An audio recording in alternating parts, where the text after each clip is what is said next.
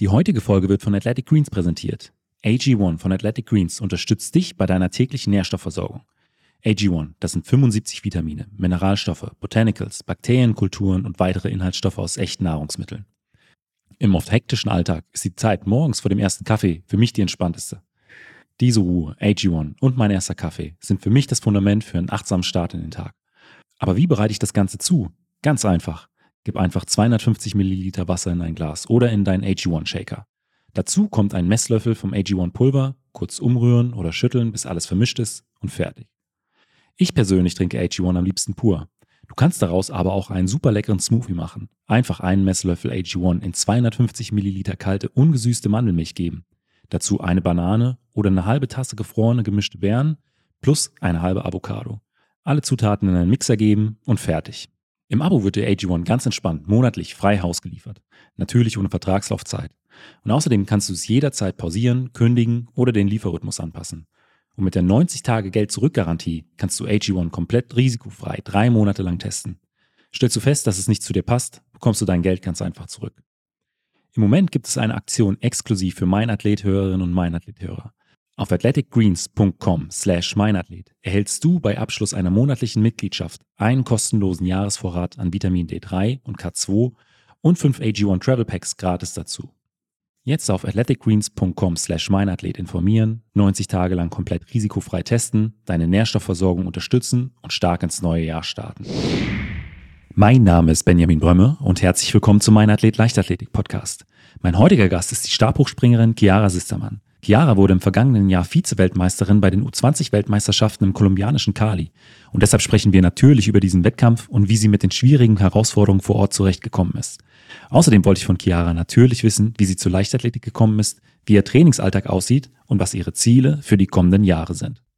Unser Finale war ja für den Mittwoch angedacht ähm, und dann gab es ja dieses Unwetter und wir saßen, ich glaube, zwei, drei Stunden unten in den Katakomben und niemand wusste wirklich, was passiert. Also die Kampfrichter haben gesagt, ja, sie wollen auf jeden Fall, dass wir noch starten. Das heißt, man musste sich auch warm halten, bereit halten und dann irgendwann kam so, nee, das ähm, Finale wird jetzt auf Donnerstag verlegt. Und das war dann so, also es war Donnerstag ganz in der Früh und man, es war schon, ich glaube, alle waren so ein bisschen fertig einfach von dem Abend davor. Ähm, aber ich glaube, da ich das Finale war, hat das Adrenalin ausgereicht.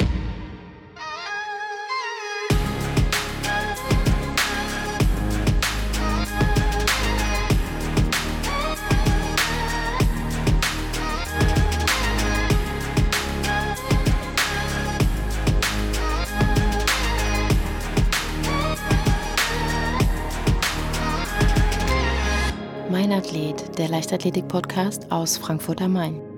Ja, herzlich willkommen, Chiara. Danke. Ja, es freut mich, dass du ähm, heute Zeit für eine gemeinsame Folge gefunden hast. Wir nehmen das ja äh, im Prinzip mitten in der äh, Wintersaison, in der Hallensaison 2023 auf. Du die erste Saison äh, nach deiner Silbermedaille bei der U20-Weltmeisterschaft in, in Cali.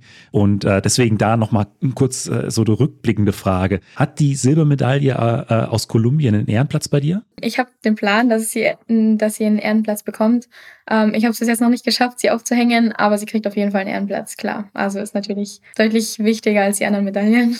Könnte ich mir auch vorstellen, dass da so die ein oder andere Erinnerung dran hängt, weil ich sag mal, das war ja schon ein sehr, sehr aufregender Wettkampf. Definitiv, ja. Also es war, ähm, ich war ja bei der U20-EM, ja davor war ich schon dabei, aber die Weltmeisterschaft war nochmal ganz was anderes. Also es war ein ganz anderes Niveau. Ähm, und da ich, dass wir auch davon Florida war, war es natürlich viel beeindruckender. Also war sehr cool. Was hat dich so am meisten beeindruckt? Ich glaube, es war dieses insgesamt die ganze Atmosphäre, die Stimmung. Ich meine, es war ein Riesenstadion. Ähm, es war nicht nur so ein Sportplatzgefühl, sondern es war wirklich ähm, auch teilweise die Leute waren wirklich begeistert. Also das war Wahnsinn. Da waren so viele ähm, aus Kolumbien oder aus Cali haben zugeschaut. Es waren Schulklassen dort. Es waren ganz, ganz viele kleine Kinder da, die dann auch auf einen zugelaufen sind, Interviews äh, wollten, Bilder wollten, Unterschriften. Also es war echt super süß. Man hat sich echt gefühlt wie so ein Promi, obwohl man eigentlich noch nichts wirklich erreicht hat. Das war dann teilweise schon vor den Wettkämpfen. Also es war echt süß. Also so im Prinzip schon das Drumherum war beeindruckend, aber ich könnte mir dann auch vorstellen, äh, in so einem hochklassigen Feld, dass dann auch der Wettkampf auch nochmal was anderes ist, auch vielleicht vom Spannungsgefühl, von der Aufregung, was da alles mit so, äh, so zusammenhängt. Ja, auf jeden Fall. Also wir hatten ja tatsächlich, ähm, unser Finale war ja für den Mittwoch angedacht ähm, und dann gab es ja dieses Unwetter und wir saßen, ich glaube, zwei, drei Stunden unten in den Katakomben und niemand wusste wirklich, was passiert. Also die Kampfrichter haben gesagt, ja, sie wollen auf jeden Fall, dass wir noch starten. Das heißt, man musste sich auch warm halten, bereit halten und dann irgendwann kam so, nee, das ähm, Finale wird jetzt auf Donnerstag verlegt und das war dann so, also es war Donnerstag ganz in der Früh und man, es war schon, ich glaube, alle waren so ein bisschen fertig einfach von dem Abend davor. Ähm, aber ich glaube, dadurch, dass das Finale war, hat das Adrenalin ausgereicht. Aber es war echt cool. Also es war, einige kannte man schon, aber es war so eine Gemeinschaft. Also ich weiß nicht, ich habe das Gefühl, so auch im Chapeausprung, ich weiß nicht, wie es in den anderen Disziplinen ist, aber es waren, alle haben so zusammengehalten, alle haben sich gegenseitig angefeuert. Also es war echt super nett. Also es war echt cool. Aber ich stelle mir das schon als eine große Herausforderung vor, wenn man sich, ich sag mal, auf einen bestimmten Zeitpunkt äh, warm macht, auf einen bestimmten Zeitpunkt konzentriert, äh, dann und dann ist das Finale und dann sitzt man dann erstmal mehrere Stunden in den Katakomben, versucht sich mhm. irgendwie warm zu halten. Ich kenne das noch aus meiner Zeit als Kurzsprinter, das ist nicht so ganz einfach. Man hat ja eigentlich immer so sein vorstrukturiertes Aufwärmprogramm, äh, auch was, was den Kopf angeht und dann ähm, wird das Ganze dann plötzlich doch abgesagt und auf den nächsten Tag verschoben. Also ich könnte mir vorstellen, dass man ja auch vielleicht da in der Nacht dann nicht ganz so gut schläft wie in, wie in anderen Nächten. Das stimmt, auf jeden Fall. Also es war auch vor allem Stabhochsprung. Ich bin jetzt niemand, der gerne im Regen springt und ich denke mir beim Stabhochsprung auch immer, es kann schnell gefährlich werden, wenn es halt nass ist. Wenn die Stäbe nass sind, das war alles, war komplett nass. Es war so in, von der einen auf die anderen Sekunde ist plötzlich, keine Ahnung, der Himmel zusammengebrochen. Also es war echt heftig. Und ich hatte tatsächlich darauf gehofft, dass es auf den nächsten Tag verlegt wird, weil ich mir einfach dachte, ich bin jetzt, ich will einfach nach Hause ins Bett und dann morgen nochmal von, von vorne anfangen. Ähm, aber es war dann auch, ich war am Abend echt erschöpft und ähm, Mika, also der Diskuswerfer, hat mir dann noch so ein ähm, Regenerationspulver so angeboten. Ähm, das habe ich dann auch genommen. Und das war, dann super. In der Dopingkontrolle danach war so, ja, was hast du denn gestern genommen? Und ich war so, pff, keine Ahnung, wie das hieß. Müssen wir mal anrufen. Aber ähm, nee, das war dann schon, also auch am nächsten Morgen, die Busse sind irgendwie nur eine, immer alle eineinhalb Stunden gefahren. Das heißt, wir mussten um fünf Uhr aufstehen und ich hatte zu dem Zeitpunkt, war ich schon seit zwei Monaten nicht mehr in der Schule. Das heißt, ich bin grundsätzlich immer um neun aufgestanden. Ich war ewig nicht mehr so früh aufgestanden. Und das war dann schon echt anstrengend, aber ich glaube, das Adrenalin hat dann genug gepusht. Also das, das hat dann schon was hergemacht. Also äh, das hat dann auch gereicht, um dann wirklich in den Wettkampfmodus zu kommen oder hast du dann nochmal so bestimmte Routinen, um dann wirklich äh, im Tunnel zu sein? Ähm, normalerweise habe ich Routinen. Also ich habe immer, ähm, oder zu dem Zeitpunkt, ich hatte immer so eine Playlist, die ich gehört habe. Ich hatte auch, ähm, früher habe ich immer Kaffee getrunken. Ähm, mittlerweile trinke ich Red Bull während des Wettkampfs. Ähm, Problem war, ich hatte kein Red Bull mehr, das hatte ich am Tag davor ausgetrunken und ich hatte auch meine Kopfhörer vergessen in dem Stress. Ähm, das heißt, ich, ich saß dann im Bus und ich hatte gar nichts und ich war wirklich nervös und dann habe ich mir einfach eingeredet, dass es eh, also ich meine, das meiste ist ja eh nur für den Kopf und ich dachte mir, ich kann auch so gut springen und das ging dann tatsächlich auch. Also ich hatte echt Glück. Aber das kann schon den Ausschlag geben, dass wenn äh, so wichtige Dinge, die sonst immer beim Wettkampf dabei sind, äh, plötzlich nicht in der Tasche sind, dass einen das so aus der, aus der Ruhe bringt. Das stimmt, das stimmt tatsächlich. Ähm, wobei bei mir ist es tatsächlich so, also klar, ich habe ich hab so meine Sachen, die ich immer mache, aber die meiste Zeit brauche ich es, glaube ich, nicht. Also ich glaube, das ist dann echt so, ähm, ich bin mental relativ stark und dann war ich so, okay, ja, nee, ich, ich brauche das eigentlich wirklich nicht. Also das hilft mir jetzt in keiner Sache weiter. Also sicher, ich dachte mir zwischendurch so, ah, vielleicht, wenn ich jetzt Red Bull trinken könnte, aber Mai, ich meine, in der Situation, man muss das Beste draus machen. Ich hatte keine andere Möglichkeit. In der äh, Musikplaylist, die sonst immer mit dabei ist, so die Top 3 Lieder? Oh, keine Ahnung. Also es ist tatsächlich ähm, eine Playlist, die ich irgendwo aus Spotify gefunden hatte. Also es war keine Playlist von mir, die hatte ich ja. vor, ich glaube damals vor Mannheim, also letzt vor zwei Jahren in Mannheim hatte ich die damals gefunden und es hat gut geklappt. Und dann war ich so, okay, ich behalte einfach die Playlist bei. Ja. Also so ist die entstanden. Deswegen, da gibt's, also es sind halt einfach so gute Laune Musik, ja. einfach jetzt nichts Trauriges oder so. Aber am Ende hat es äh, trotz ohne Musik und ohne Red Bull alle, trotzdem alles super funktioniert. Die Silbermedaille wird auch noch einen Ehrenplatz bei dir finden. Aber gibt es so einen bestimmten Moment, der sich von äh, der Zeit in Kali äh, besonders bei dir eingebrannt hat? Also ich glaube tatsächlich, das war so die Siegerehrung, ähm, weil der Wettkampf an sich war ein richtiges Nervenspiel. Also ein Springen ging gar nichts und ähm, die Springer an sich im Wettkampf waren auch echt nicht schön. Also es wurde mir auch danach gesagt, mein Trainer hat sich das im äh, Fernsehen natürlich angeschaut und war so, boah, also hm.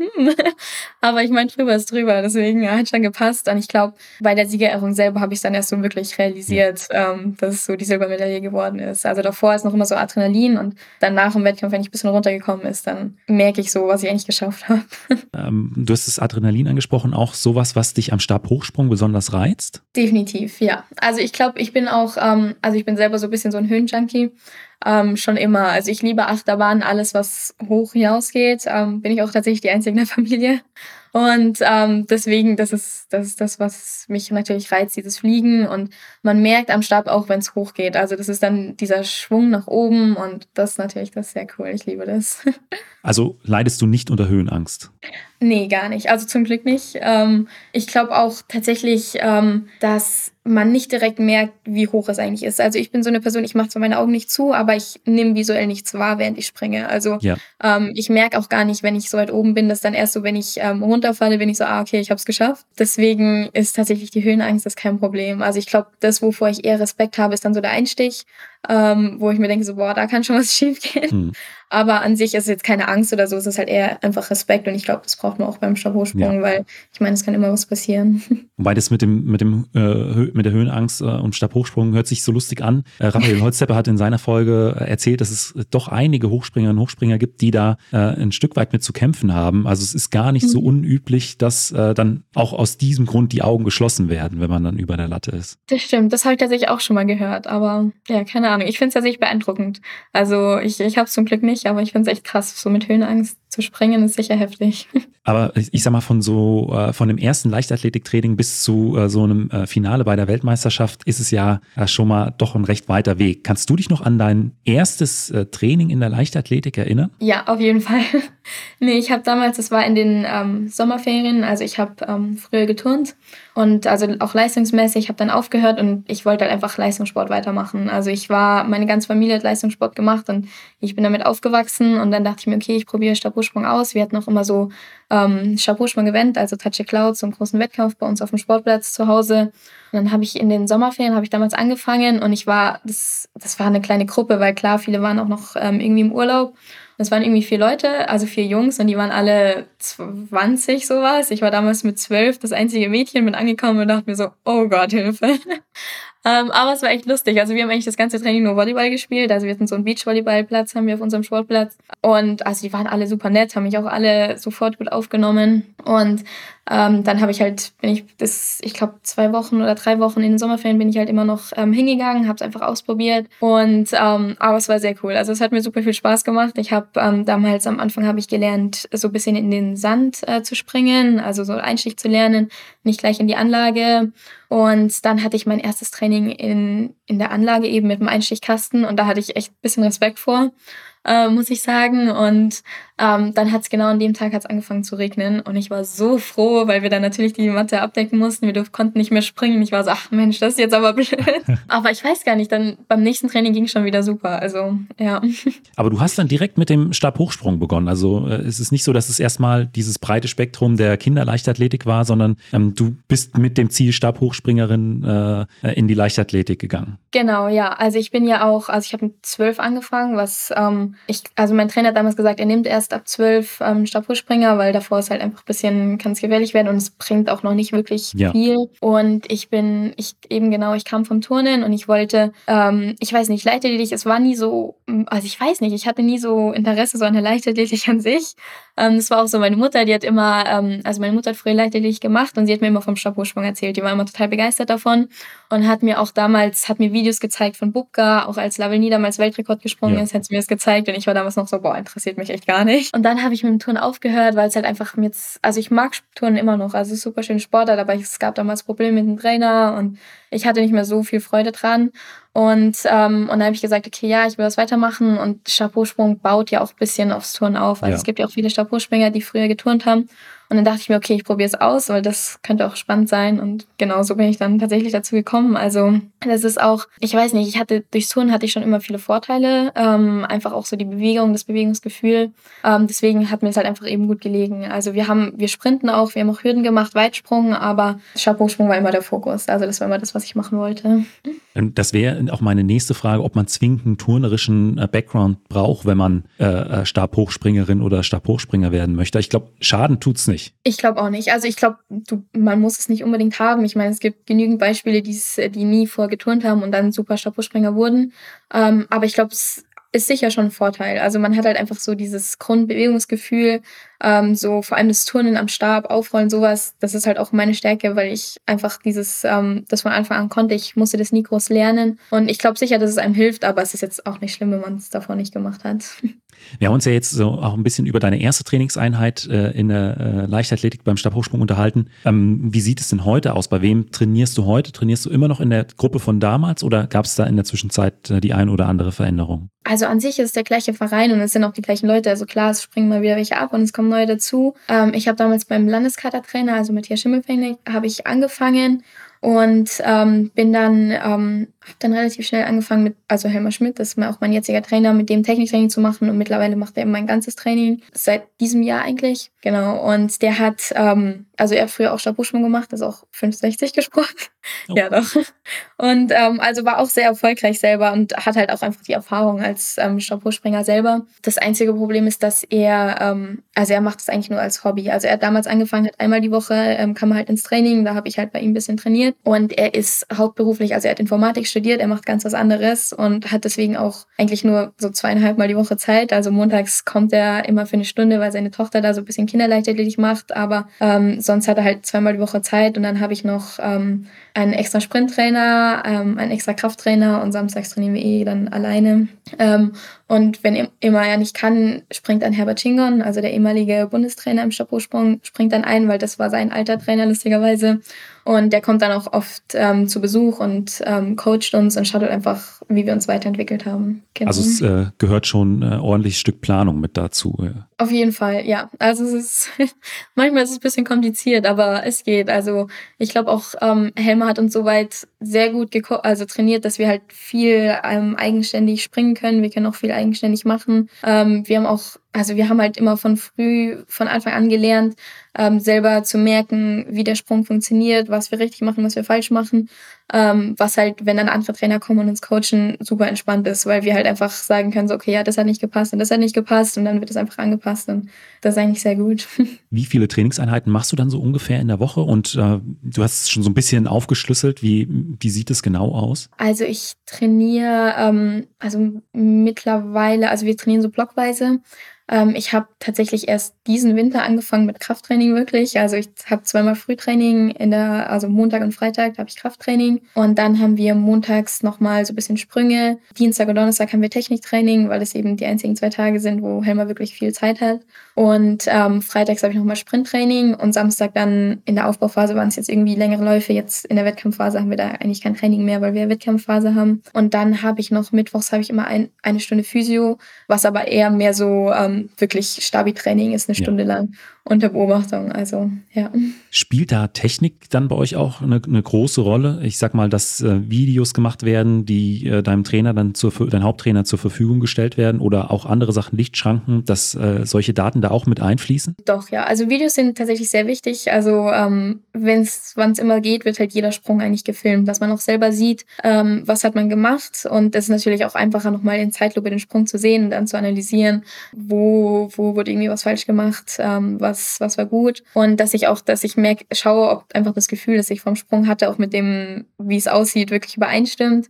Ähm, also doch Videos machen wir sehr, sehr viele von den Sprüngen. Ähm, und dann so, klar, so 30 Meter fliegend, Sprints machen wir, um ähm, so vor allem auch in der Aufbauphase, um zu sehen, wo stehen wir, wie, wie sieht es aus mit der Geschwindigkeit. Und ist das auch so der Fokus in diesem Winter gewesen oder im Winter? Oder ähm, sind es andere Bereiche, in denen ihr ganz besonders arbeiten wollt? Ähm, tatsächlich ist bei mir vor allem der Fokus eher eben Sprintsprung. Also ich kann nicht springen, das ist echt schlimm. Ähm, also das ist, das ist, also Springen ist echt so meine Schwäche. Also vor allem der Absprung, es ist schon deutlich besser geworden, aber das ist einfach noch was, wo ich echt viel dran arbeiten muss. Ähm, genau. Und dann war eben auch diesen Winter der Fokus, mit dem Krafttraining anzufangen. Also ich habe tatsächlich, also ich weiß nicht, relativ spät ja doch mit dem Krafttraining angefangen. Ich habe immer so ein bisschen was gemacht. Ähm, aber es war jetzt nie so wirklich strukturiert. Und dann war ich letztes Jahr im Winter, ähm, war damals ähm, bei den deutschen Meisterschaften, kam irgendjemand her und meinte dann so, sag mal, hat dieses Mädchen noch nie Krafttraining, äh, Kraftraum von innen gesehen? Und ich war so, mh, möglicherweise. Also ähm, und wir haben dann im Frühjahr haben wir mit angefangen, dann hatte ich meine Verletzung, also ich hatte mir die Bänder gerissen, dann ging es eh nicht mehr, deswegen haben wir jetzt diesen Winter wirklich gescheit mit angefangen. Und du hast für diesen Bereich einen speziellen Athletiktrainer? Genau, ja. Also ähm, David Faltenbacher, der hat, ähm, der war selber, also er Weitspringer und Dreispringer, glaube ich, und war dann verletzt und der ist jetzt so, ich glaube, Athletiktrainer vom BLV und der ist dann auch ähm, für uns zuständig, genau. Was sind da jetzt so gerade in der Anfangszeit für äh, Kraftübungen dabei, die äh, grundsätzlich im Trainingsplan stehen? Also eigentlich sind so echt ganz basic Sachen, das dann ähm, umsetzen, reißen, ähm, dann Bankdrücken natürlich, ähm, Schwungdrücken, Kraftdrücken, dann ähm, Überzieher haben wir halt vom Stabhochsprung. Das ist halt also sehr viel auch noch so Technik lernen, aber es ist echt nichts so Besonderes wirklich. Du hast gesagt, äh, so, so Basic-Sachen reißen und umsetzen sind ja schon äh, auch komplexe, äh, technisch komplexe äh, ja, Übungen. Ja. Ähm, da könnte ich mir vorstellen, dass da wirklich in der Anfangszeit es erstmal auch nur um die Bewegungsabläufe geht. Aber würdest du sagen, mhm. sowas fällt dir dann auch leicht zu erlernen, wenn du hast so komplexe Bewegungsabläufe, da fällt mir sofort der Stabhochsprung ja auch ein, da sollte man man oder hat, haben viele wahrscheinlich ein Talent für äh, das Erlernen von, äh, von solchen Sachen. Würdest du sagen, das geht dir da ähnlich oder ist das was, wo du sagst, okay, da brauche ich noch so ein bisschen, äh, bisschen Zeit? Nee, tatsächlich. Also das ist, glaube ich, auch ja eben so mit einer meiner Stärken, dass ich relativ schnell auch Bewegungsabläufe lerne und ähm, das ist echt lustig, weil David ist immer begeistert, ähm, wie schnell wir eigentlich Sachen lernen. Ich meine immer so, boah, das ist so entspannt, mit Schafuspringern zu arbeiten. Das ist da bei Sprinter oder Läufern ganz anders. Nee, also jetzt nichts gegen Sprinter oder so. Aber der ist immer richtig begeistert, weil man halt einfach, klar, man ist dran gewöhnt, man muss Sachen, das ist komplex, man muss Sachen schnell lernen. Und da geht es, glaube ich, auch besser. Ähm, bei Stabhochspringern und Stabhochspringern ist ja auch immer das Thema äh, des Stabes ein ganz wichtiges. Die einen springen mit Glasfaser, die anderen mit Carbon. Ähm, wie sieht es denn bei dir aus? Ähm, genau, ich springe mit Essigstäben. Das ist eine Mischung aus Glasfaser und Carbon. Also ähm, das ist so beides bisschen. Die sind auch relativ neu erst auf dem Markt. Also es gibt tatsächlich kaum Chapeauspringer, ähm, jetzt vor allem deutsche Chapeauspringer, die ich kenne, die diese ähm, die Essigstäbe nutzen. Aber für mich sind die ähm, wirklich praktisch, weil die sind deutlich dünner. Also ich bin davor Glasfaser, also UCS-Stäbe gesprungen ähm, und die Essigstäbe sind einfach dünner und leichter, was halt für mich angenehmer ist. Oder ich glaube insgesamt für Frauen einfach äh, ein bisschen besser, wenn die Stäbe nicht so schwer da einfach in der Hand liegen und du läufst mit denen los, denkst dir so, oh Gott, das, das schaffe ich ja nie bis hinten zum Einstich. Ähm, deswegen ist es für mich, also ich glaube, sicher auch eine mentale Sache, weil klar, die Stäbe sind genauso hart wie die ähm, Glasfaserstäbe, sonst also würde ja keinen Sinn machen. Aber es ist für mich einfach angenehmer, mit denen zu springen. Und dadurch, dass ich ähm, relativ schnell aufrolle, ähm, liegen die mir auch gut, weil die strecken sich ein bisschen schneller als die Glasfaserstäbe oder als, zumindest als die UCS-Stäbe. Also ich komme super mit denen klar. Also von diesem Biegeverhalten sind die eher äh, Richtung Carbonstäbe als Glasfaserstäbe? Genau, glaube ich. Also ich bin noch nie wirklich nur Carbonstäbe gesprungen, aber kann ich mir vorstellen, dass sie eher Richtung Carbon sind. Und das ist jetzt so äh, im Prinzip ein äh, Modell, was sich langsam etabliert. Ich, ich muss sagen, ich höre es jetzt zum ersten Mal und du sagst um, auch, ähm, es ist noch nicht so verbreitet. Genau, also die sind relativ neu. Also in Frankreich gibt es sehr viele, die mit denen springen. Ähm, das ist so, ich bin tatsächlich vor, also 2021 im Sommer gab's, hatten wir so einen XO Cup, also Wettkämpfe und die wurden von Essex gesponsert und man hat halt Punkte gesammelt, das waren vier Wettkämpfe und wer dann gewonnen hat, hat so ein Probeset ähm, an fünf Stäben bekommen und konnte die mal ausprobieren. Und ich habe eben damals diese Stäbe gewonnen und habe es ausprobiert und ich kam super mit denen klar. Also ich fand es viel angenehmer und dann bin ich bei geblieben. Also das ist echt, also ich mag die super gerne. Wie viele äh, Stäbe hat man so als Hoch Stabhochspringerin? Also ich habe, glaube ich, so zehn Stäbe ungefähr. Also man hat für die ähm, kurzen Anläufe hat man natürlich Stäbe, weil die natürlich ein bisschen kürzer, äh, ein bisschen weicher sein müssen, weil man nicht mit so viel Tempo ankommt. Und dann für die, aber ich glaube, da habe ich nur so zwei, zwei, drei Stäbe und dann für die langen Anläufe sicher so acht. Also natürlich, weil ich im Training auch ein bisschen weichere Stäbe manchmal springe, mhm. aber man wechselt ja auch ähm, im Wettkampf durch. Also ich nehme auch immer so acht Stäbe mit auf den Wettkampf, dass ich genügend habe. Das stelle ich mir auch immer äh, als eine gewisse Herausforderung vor, äh, mit so vielen Stäben oder überhaupt mit, mit Stabhochspringen in Trainingslager zu fahren. Weil ich sag mal, wenn ich jetzt meine Spikes und meine Laufschuhe in den Koffer packe, dann äh, werden die ganz normal eingecheckt, aber das wird mit Stäben so nicht funktionieren.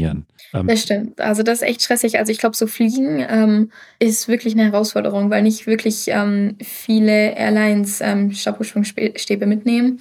Ähm, und sonst musst du halt überall hin fahren. Ich war auch, ähm, es ist schwierig, zum Beispiel in Florida, also zur WM haben wir damals unsere ähm, Stäbe nicht mitgenommen. Die sind sofort nach Cali gebracht worden.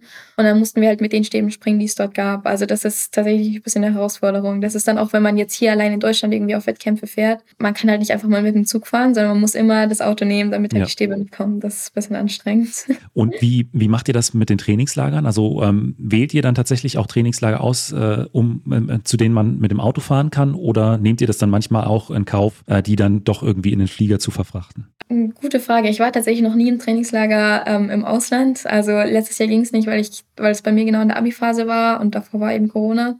Ähm, deswegen, ich glaube an sich, also entweder ähm, lässt man die Stäbe hier und dann sucht man irgendwie sich ein Trainingslager aus, wo es halt schon Stäbe gibt, mit denen man springen kann. Ich glaube, das ist tatsächlich meistens der Fall. Aber oder man nimmt halt eventuell manchmal auch die Stäbe mit und muss halt dann bestimmte Airlines nutzen, die ja. halt die Stäbe mitnehmen. Wir haben uns ja jetzt schon äh, ein ganzes Stück äh, über äh, deinen Trainingsalltag unterhalten und ähm, was du auch alles dem, dem Leistungssport so unterordnest. Da, da, kommt bei mir immer eine Frage in den Sinn, was, was treibt dich denn an, wirklich so viel für den, äh, für den Sport zu geben? Oh, ist viel. Also ich glaube tatsächlich in der Leiterlinie, auch im Stabhochsprung, ist es, man hat das Gefühl, man kann sich immer verbessern. Also ich glaube auch, was einerseits irgendwie ein bisschen negativ am Stabhochsprung gesehen wird oder halt auch Hochsprung oder so, dass man immer mit drei ungültigen Sprüngen aufhört, weil man wird ja, also man hört ja immer irgendwo auf. Ähm, aber gleichzeitig, ich glaube, das ist auch ein Ansporn, wenn man sich denkt, beim nächsten Mal, okay, das nächste Mal schaffe ich diese Höhe. Und ich bin von Natur auf, ich bin ein sehr ehrgeiziger Mensch und ich will immer mein Bestes rausholen. Und ich glaube, bis ich nicht das Gefühl habe, dass ich wirklich alles gegeben habe, was ich kann, mache ich auch immer weiter. Also ich glaube, natürlich, dann ist auch die Leidenschaft, ich liebe Stabhochsprung und ich liebe den Sport und deswegen gehe ich auch gerne ins Training, was ähm, sicher extrem weiterhilft. Ähm, aber es ist natürlich, glaube ich, auch der Ehrgeiz zu sehen, wie, wie hoch kann es gehen, wie weit kann es gehen und dann auch, wie erfolgreich kann man werden. Aber ähm, geht es dir dann eher um äh, bestimmte Höhen, dass du die irgendwann mal überspringen kannst? Oder geht es um bestimmte Wettkämpfe wie Olympische Spiele, Weltmeisterschaften? Oder dass das eher die Antriebsdinge sind? Ähm, ich glaube tatsächlich, bei mir sind es eher die Höhen. Also klar, die Wettkämpfe und die will ich natürlich mitnehmen, aber ich glaube, man muss natürlich auch die Höhen springen, um auf die Wettkämpfe zu kommen. Aber es kommt drauf an. Natürlich, wenn jetzt irgendwie ein großer Wettkampf ansteht, dann ist es das Ziel, zu diesem Wettkampf zu kommen. Aber sonst, ich habe, ich nehme mir, ich meine, wenn ich so vor einer Saison ähm, überlege, was mein Ziel, dann überlege ich mir immer eine Höhe, die ich mir vornehme und eine Höhe, die ich springen will. Also ich glaube, das ist eigentlich so das Hauptziel. Und was sind da so äh, Ziele für die kommenden Jahre? Boah, ich glaube, das muss ich erstmal sehen. Also jetzt im Sommer ist natürlich die U20 EM ist das Ziel und natürlich jetzt auch ähm, Richtung Goldmedaille. Klar, ich meine Silbermedaille bei der WM, also glaube ich, kann ich auch Richtung Goldmedaille schauen.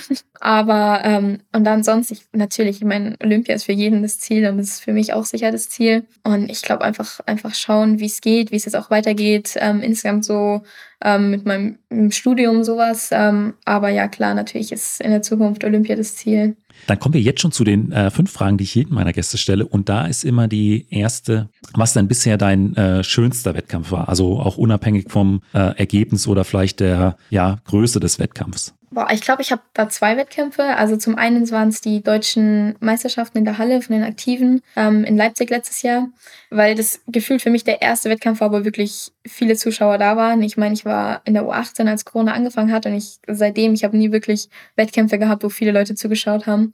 Und das war das erste Mal und das war dann auch bei den Aktiven. Ich meine, der Wettkampf lief auch super. Ich glaube, das war, das war ein super Erlebnis. Und dann auch ähm, Mannheim 2021. Ähm, das war also der Wettkampf, wo ich mich damals für die U20 EM qualifiziert habe. Ich glaube, das war auch, das war auch ein mega Wettkampf. Also es war natürlich auch super erfolgreich und ähm, das war für mich damals, ich war noch U18 und hatte mich für meinen ersten internationalen Einsatz qualifiziert. Und es lief eigentlich alles super. Also ich glaube, das war so, das sind so die zwei Highlights.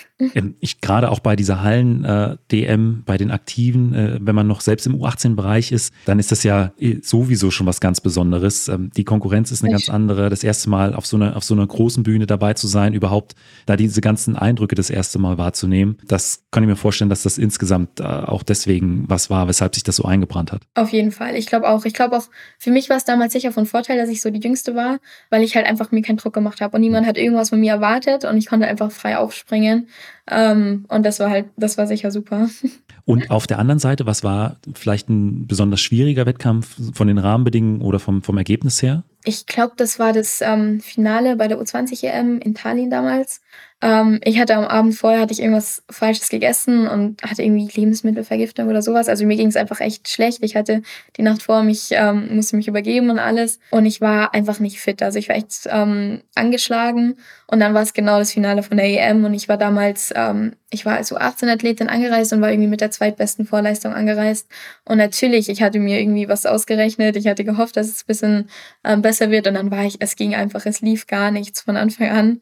Und, ähm, und dann war es auch noch vierter Platz, also so knapp an der Medaille vorbei. Ich glaube, das war damals wirklich heftig, glaube ich, für mich. Das hat mich ganz schön runtergezogen. Ist dann auch schwierig zu sagen, ich äh, äh, gehe heute nicht an den, an den Start. Also genau, ja, man, wenn man da vorne im Finale ist, kann man, kann man ja sagen, nee, ich springe heute nicht. Das, das so, bei jedem anderen Wettkampf wäre es okay, aber da war es halt einfach, ging einfach nicht, hatte ich keine Wahl und musste durchziehen. Dann äh, schauen wir noch mal ganz kurz zurück ins Training. Und da ist immer so eine Frage von mir, was sind denn so Trainingsinhalte, auf die du dich ganz besonders freust? Techniktraining. Also Springen, ich, ähm, das ist, glaube ich, so mein Highlight natürlich. dass dann, man kann wirklich am Sprung feilen, also man arbeitet dran. Ich glaube, das sind auch die Trainingseinheiten, wenn die nicht laufen, dann ist man am niedergeschlagensten, weil halt einfach, wenn du denkst, so, boah, es ging gar nichts. Ähm, beim Sprinten, so Mai, braucht man jetzt nicht unbedingt, aber beim Springen ist es schon blöd. Aber ich freue mich eigentlich da am meisten immer drauf. Das ist immer so das Highlight der Woche, weil natürlich, das ist das, wieso ich es mache, das, das Chapeau-Springen an sich.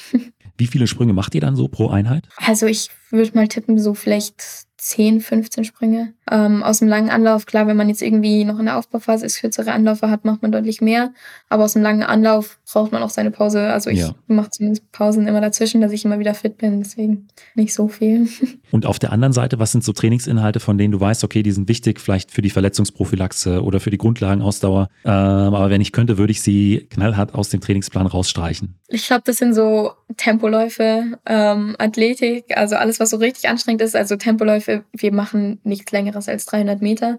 Also da hört schon auf, aber das ist, das ist schon eine Qual für mich. Alles das ist schon lang. Meter ist schon, das ist schon, ja genau. Nee, das, das ist echt nicht so schön. Also ich, danach ist es immer super, weil du denkst so, boah, du hast es geschafft, aber davor denkst du, boah, scheiße.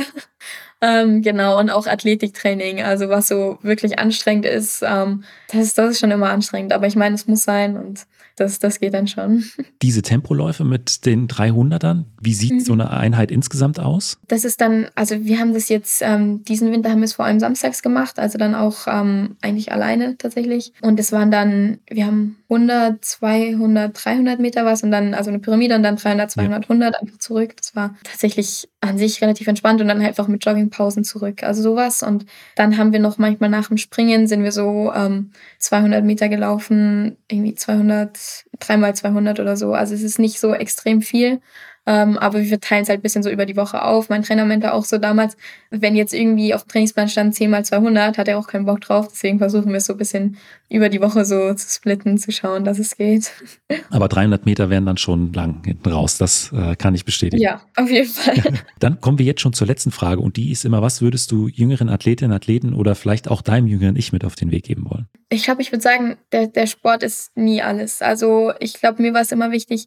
Ich meine, der Sport ist natürlich ein großer Teil ähm, von meinem Leben oder vom Leben eines Sportlers, aber es ist nie alles. Also ich habe immer darauf geachtet, dass die meisten meiner Freunde sind tatsächlich neben dem Sport. Ähm, ich mache auch viel neben dem Sport mit denen. Ich gehe auch mal irgendwie feiern. Ich habe auch gehe auch irgendwie auf dem Abiball, auf Abifahrt habe ich alles mitgenommen, weil es einfach für mich wichtig war, dass ich so ein Leben daneben habe und auch zum Beispiel das Studium ist mir natürlich wichtig, weil mein Trainer sagt auch immer, also der Sport ist nicht das ganze Leben und ich meine, am Ende das kann so schnell vorbei sein. Also klar, es ist wichtig, aber ich würde mich nie 100% drauf verlassen und ich würde immer schauen, dass wenn der Sport mal vorbei ist, dass man noch was hat, auf das man sich freut im Leben und ja, vielen Dank für deine Zeit. Vielen Dank fürs Interview.